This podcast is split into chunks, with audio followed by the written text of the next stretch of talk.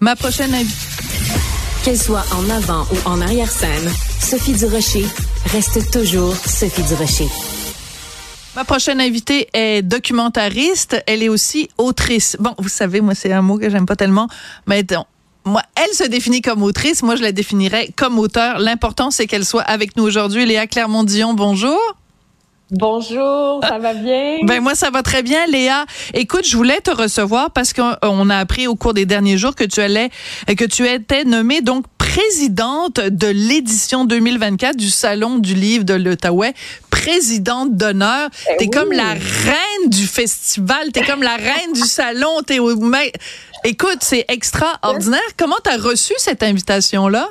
Mon Dieu, un cadeau. Un cadeau total, une surprise, un honneur. Euh, euh, tu sais, quand on dit, on, je, je, tu sais, je manquais de mots pour euh, justement être, je sais pas, j'étais vraiment subjuguée par cette reconnaissance, en fait parce que on reconnaît à travers ça, euh, évidemment, ton travail de documentariste, euh, je vous salue salope, entre autres, euh, ton travail aussi euh, d'auteur, porter plainte, entre autres, euh, et en plus cette année, ce qu'on veut faire au Salon du Livre de l'Outaouais, c'est parler des voix, de l'importance de prendre la parole. Ça, tu, on peut pas avoir meilleure représentante que ça. Tu représentes au Québec une certaine prise de parole.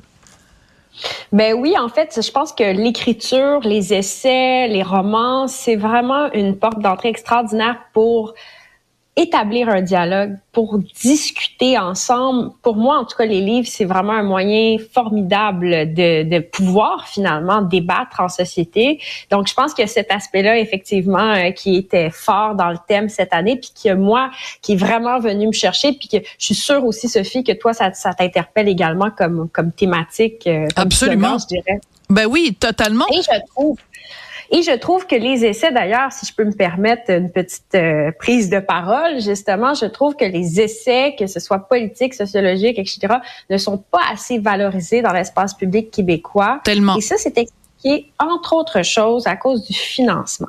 Nos institutions financent des essais littéraires, financent des romans par l'entremise du Calque, aussi du Conseil des arts euh, du Canada, mais les essais politiques, ben c'est le parent pauvre euh, du, Hmm. du financement. Puis moi, je trouve que c'est un problème parce que euh, ceux et celles qui ont quelque chose à dire par l'entremise de l'essai, ben ils doivent aussi avoir des ressources pour prendre le temps d'écrire. C'est long écrire des livres, on le sait. Je veux dire, c'est beaucoup d'investissement. Donc ça, c'est un, un aspect que je souhaite qu'il soit amélioré. Ben, écoute, euh, je suis contente de te l'entendre dire. Oui, en effet, c'est très long. Je suis moi-même en, en ce moment en train d'écrire un essai euh, qui va sortir Ah, euh, en septembre. Oui, un essai sur le néo-féminisme. Tu vas adorer. Ah, super. Voilà, sur les dérapages Mais du néo. non, mais je trouve que Mais je trouve que ça prend ça. Ça Oui. prend justement parce que toi, tu écris dans, tu sais, par exemple, au quotidien, mais ça sera jamais comme écrire un essai. Puis Tout à fait. Tant mieux. C'est important. Le temps long. Oui, c'est là que sont les nuances, je veux dire, et c'est là qu'on se retrouve comme société, je pense.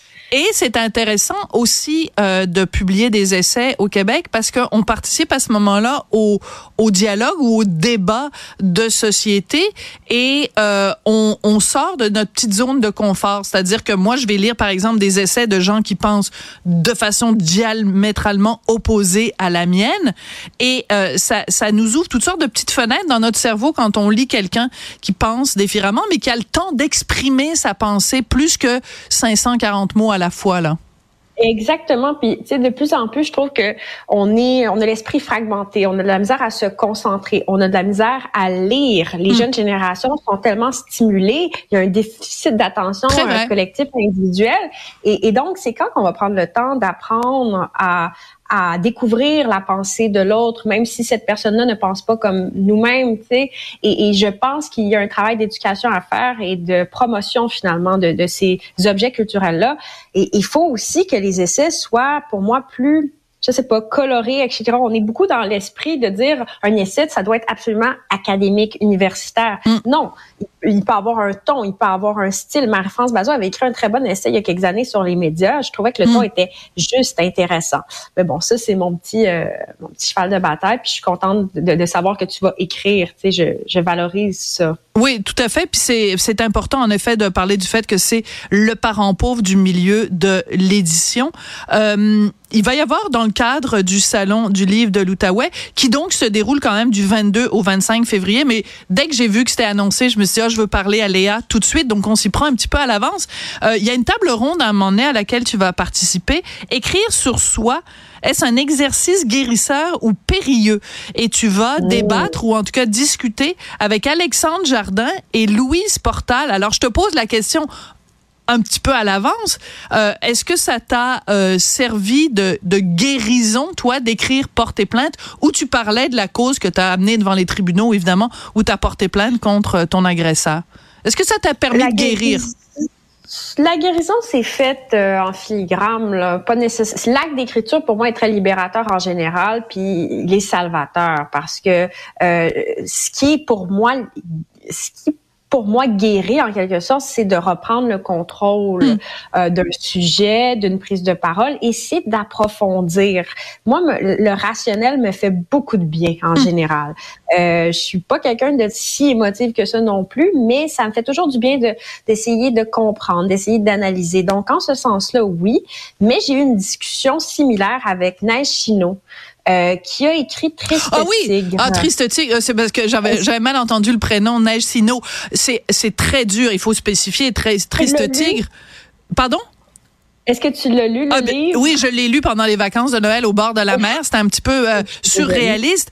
Euh, c'est une dame, donc, qui raconte une histoire vraie. Elle a été abusée sexuellement, violée, quotidiennement. Vraiment tout, tout, tous les jours par son beau-père de l'âge de 8 ans à l'âge de 14 ans. Et ce qui est terrible dans ce livre-là, je sais pas si tu es d'accord avec moi, euh, Léa, c'est qu'elle ne nous épargne aucun détail et elle nous, elle s'adresse à nous comme lecteurs en disant, ben, vous vous attendiez à quoi? J'écris un livre sur l'inceste. Je vais pas, c'est sûr, je vais vous donner les détails. C'est très dur à lire, mais c'est un livre essentiel c'est un livre essentiel, puis c'est un livre qui est très bien écrit. Et au Salon du livre de Montréal, j'ai eu une discussion avec oui. Chino devant le public et c'était une question similaire finalement. Est-ce que ça peut libérer? Et Nash Chino était catégorique pour elle. C'était une œuvre d'art. Elle voulait pas considérer ça comme une thérapie. Elle mm. Elle voulait pas non plus affirmer que ce livre-là était finalement, euh, c'est ça, un acte de guérison moi, je suis un petit peu plus nuancée par rapport à ça. C'est-à-dire que chaque personne trouve son chemin à travers l'écriture, puis on va pas commencer à hiérarchiser l'intention derrière écrire. Tout à fait. Euh, je trouve que des fois, il y a une espèce de snobisme à l'égard de ces personnes qui prennent la parole à travers le livre. Euh, mais je pense que Neige, Neige essayait de se distinguer, puis essayait vraiment de... Parce que j'ai l'impression qu'elle s'est fait dénigrer autrement avec ce livre-là. Je ne sais pas pourquoi, mais là, elle est célébrée. Mais ben elle, a, gagné des prix. C'est ça, mais elle a été refusée à trois quatre reprises avant d'être édité. Donc, on dirait qu'elle se gardait une petite gêne. Moi, je dis sincèrement, les gens écrivent pour les raisons qui, les regardent mm. et c'est finalement ça. Dans mon cas, je peux pas dire que ça m'a libéré à 110% mais ça m'a fait du bien parce que ce processus-là, euh, pour moi, a été positif et euh, finalement, c'est aussi le, processus judiciaire qui m'a permis d'arriver à, à, me libérer en quelque sorte. Oui. Il y a de ça. Alors, euh, juste en terminant, euh, qu'est-ce que tu as pensé de, de deux choses euh, qui sont pas nécessairement reliées, mais qui le sont un petit peu quand même? La semaine dernière, dans le dossier Corneliu, donc sa victime, ah Meggy Lagacé, qui a fait une entrée sur Instagram en disant, ben moi, j'étais très hésitante au début à porter plainte à la police. Je savais pas comment j'allais être reçue. Et elle dit, ben finalement, j'ai décidé de faire confiance à la justice et justice a été rendu. Donc, je, voudrais ton opinion là-dessus. Et parallèlement, euh, Éric Lapointe, dont on apprend que euh, ben, Victoriaville, personne veut de lui. Pourtant, il a fait face à la justice. Donc, parce que je sais que toi, le processus judiciaire, il est important pour toi.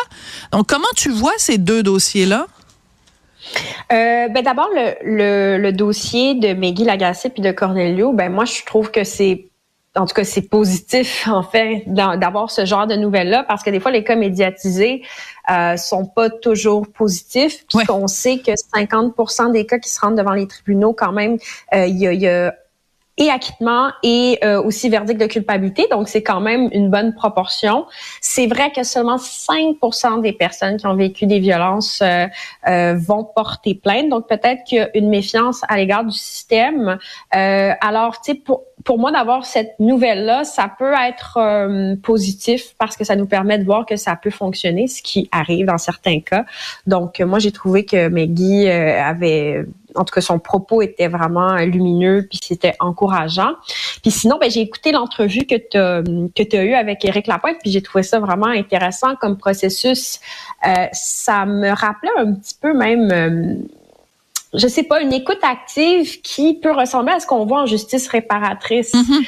euh, C'était dans le non-jugement. Puis aussi, je trouvais intéressant euh, qu'Éric Lapointe euh, me semble dans une démarche sincère. Ouais, mais euh, mais je te demandais pas tellement pas tant ah, ton opinion. C'est très gentil de, de donner ton opinion sur l'entrevue, mais c'est le fait que Éric Lapointe, on l'a appris euh, aujourd'hui, le festival de Victoriaville, le VictoFest, je pense, ça s'appelle, euh, finalement à cause d'un groupe de pression, euh, à cause de mhm. pression d'un groupe de femmes là qui vient en aide aux femmes victimes de violences conjugales, ils ont fait annuler un spectacle gratuit qui devait être donné par Éric Lapointe. C'est plus à ça que je voulais que tu réagisses, mais je veux pas te prendre au dépourvu, peut-être n'étais pas au courant du dossier. Non, je suis pas, je suis pas au courant du dossier, mais je suis pas étonnée parce que j'ai l'impression que c'est un cheminement qui est compliqué. Hein. La presse, c'est nouveau quand même, tout ça, ces, ces discussions-là. On apprend finalement collectivement à, à comprendre ce ce qui en est de la réhabilitation collective et, et c'est un cas particulier avec la pointe que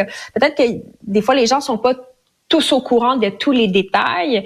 Euh, Peut-être que si la victime avait pris la parole publiquement et avait dit, ben moi j'accepte les excuses, ça aurait été différent. Euh, donc c'est assez compliqué mm. et complexe ce genre de situation-là. Je suis pas dans les euh, souliers du groupe de femmes. Euh, moi, je, je, commentais plus l'entrevue, donc c'est difficile pour moi vraiment de statuer. D'accord. Mais je voulais pas, je voulais pas euh, du tout, du tout te prendre euh, au dépourvu. Je pensais que tu, tu étais au courant du dossier. Mais en effet, dans ce cas-ci, il y a une ordonnance de non-publication, donc on peut pas identifier la victime à moins qu'elle demande un jour elle-même, évidemment, de lever l'ordonnance de, de non-publication, comme l'a fait, comme l'a fait Meggy. Par rapport à ça, c'est-à-dire que moi, je trouve ça quand même positif que quelqu'un qui a commis les gestes ait accepté de plaider coupable, ce qui arrive pas tout le temps. Tout à fait. J'ai trouvé ça intéressant aussi, l'aveu de culpabilité euh, sincère. Quand tu plaides coupable de cette façon-là, puis que tu, tu, demandes pardon, je trouve que c'est un bon exemple aussi parce que malheureusement c'est pas toujours le cas. Hein, dans, on, on, sait qu'il y a beaucoup beaucoup de prédateurs sexuels qui refusent d'avouer les gestes jusqu'à la fin. Euh, combien de situations qu'on a vues et observées en ce sens-là des pédophiles, des prédateurs récidivistes. Alors on voit qu'une une panoplie de gestes hein, et une panoplie de personnalités. Voilà. et, et la, la, différence aussi entre plaider coupable et donc euh, qu'il n'y ait pas de procès et de pas imposer ça à la victime versus quelqu'un qui dit non, je plaide non coupable. Et là, ça impose évidemment un procès interminable à la victime. Merci beaucoup, Léa Clermont-Dion, documentariste et autrice. Et, euh, je, me, suis dit que ça te dérangerait un petit peu. Là. Non, mais c'est pas grave. l'interpellation qui te convient le mieux. Puis en passant, j'ai eu très peur pour toi sur le pont, l'affaire du ah, pont, le fil. Ouais. Ben oui, sortez-moi d'ici, ça commence le 3 mars. Mais t'inquiète pas, tu vois, je suis encore euh, vivante. Je rappelle donc que tu es la présidente d'honneur du euh, festival de, du Salon du livre de l'Outaouais du 22 au 25 février. Merci beaucoup, Léa. On a dépassé le temps. On me fait des gros yeux en régie, mais c'est pas grave. Pour toi, ça valait la peine. Merci, Léa. Merci, bonne journée.